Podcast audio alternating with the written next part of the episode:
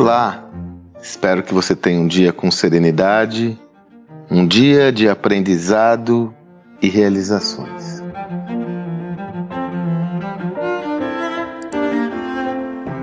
Estava envolvido numa reflexão estratégica importante com uma companhia, com uma organização, onde o principal objetivo era o fomento de ideias originais para a construção do motor 2 de crescimento dessa organização. Quem me acompanha já há um tempo sabe que desde a da obra Gestão da Manhã tenho trabalhado muito com esse conceito do motor 2 de crescimento. Só para relembrar, né, toda organização tem que ter dois motores de crescimento. O motor 1 um orientado ao negócio atual, a geração de resultados no presente, eficiência operacional, uma máquina que funcione como um relógio, mas ao mesmo tempo, de forma equilibrada, a organização também tem que ter o seu motor 2. O motor 2 é aquele orientado ao futuro, à inovação, é aquele motor que vai ser responsável pela sustentabilidade da companhia nos próximos anos, ao criar condições para novos produtos, novos projetos, novos processos. O motor 1 está para o presente, da mesma forma que o motor 2 está para o futuro. E os dois devem se encontrar lá adiante quando a organização tiver uma cultura de inovação mais sedimentada. E estávamos refletindo sobre isso,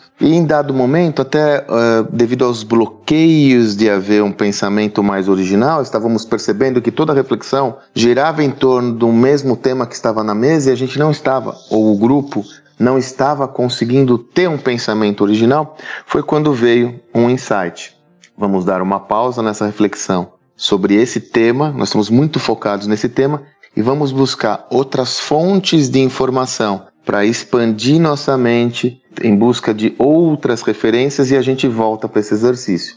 Então, cada um escolheu um tema. Então, um foi ver uma série específica, outro foi ler um trecho de um livro, o outro foi é, é, assistir uma, uma apresentação de um filho. Olha que interessante, né? Para trazer referências.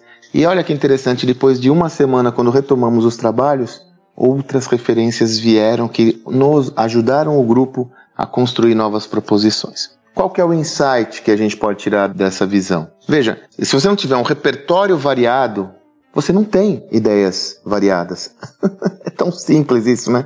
Se você não tiver um repertório com ideias ou que traga conceitos originais, você não tem ideia original. Se o seu repertório é sempre o mesmo, as ideias vão ser sempre as mesmas. Não vai haver sinapses com outras dimensões que vocês vão poder fazer outras reflexões, outras correlações, outras metáforas, outros paralelos para a geração de ideias originais. Então, quando nós estamos diante da necessidade, como atualmente estamos a todo momento, da geração de novas ideias, é necessário trazermos novos repertórios e muito desse repertório deve ser equilibrado entre questões correlatas ao problema, mas, sobretudo, outras referências de fontes externas, inclusive das artes, da cultura.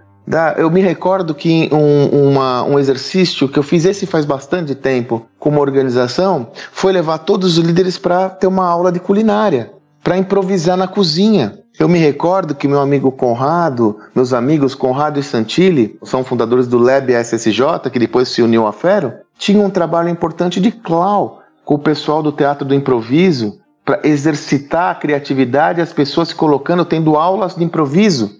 Você percebe como isso muitas vezes foge da racionalidade de muitos que estão no ambiente empresarial e acham que basicamente o nosso foco é pela eficiência operacional? perdem a perspectiva do pensamento original. Então eu volto a frisar. Claro que nós temos que ter o foco na eficiência operacional, é o motor 1. Mas para você construir um contexto de ideias originais, você precisa navegar sobre novos mares. E aí cabe aos líderes da organização entender onde estão esses outros repertórios para que sejam incentivados, para que sejam estudados, para que sejam aproveitados. E entenda que muitos desses repertórios estão na cabeça de colaboradores que têm um hobby, têm outro conhecimento que esse conhecimento muitas vezes está escondido, dormindo. Hoje nós vivemos num contexto onde a necessidade da inovação já está consolidada, já é ponto pacífico, não dá para a gente discutir sobre isso.